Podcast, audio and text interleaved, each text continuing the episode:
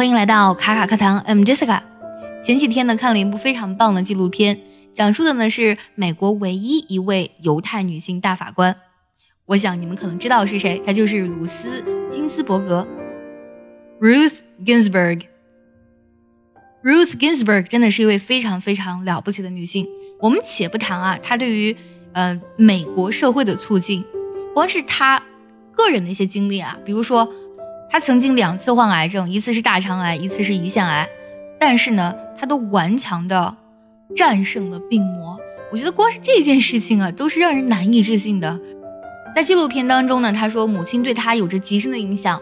他一直对于母亲告诉他的两句话呢，身体力行。第一呢，就是 to be a lady，而第二点也是非常重要的一点，就是 to be independent，要独立。我们来听一下纪录片当中的原声。She had two lessons that she repeated over and over be a lady and be independent. Be a lady meant don't allow yourself to be overcome by useless emotions like anger. And by independent, she meant it would be fine if you met Prince Charming and lived happily ever after. But be able to fend for yourself.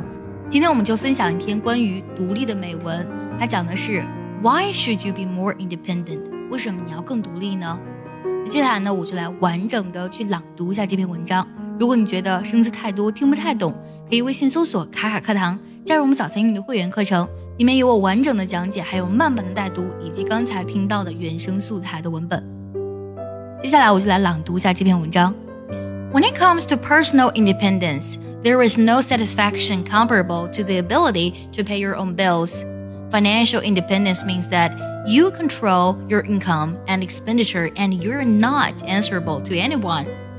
Independent people naturally tend to be a little more confident on handling issues affecting to their lives.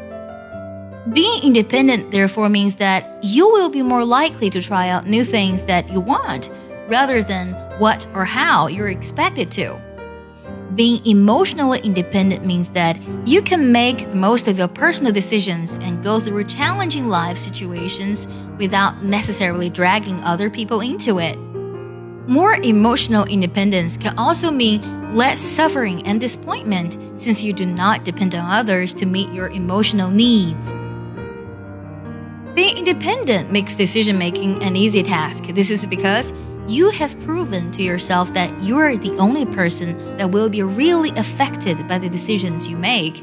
Independence can help increase your self value and self esteem.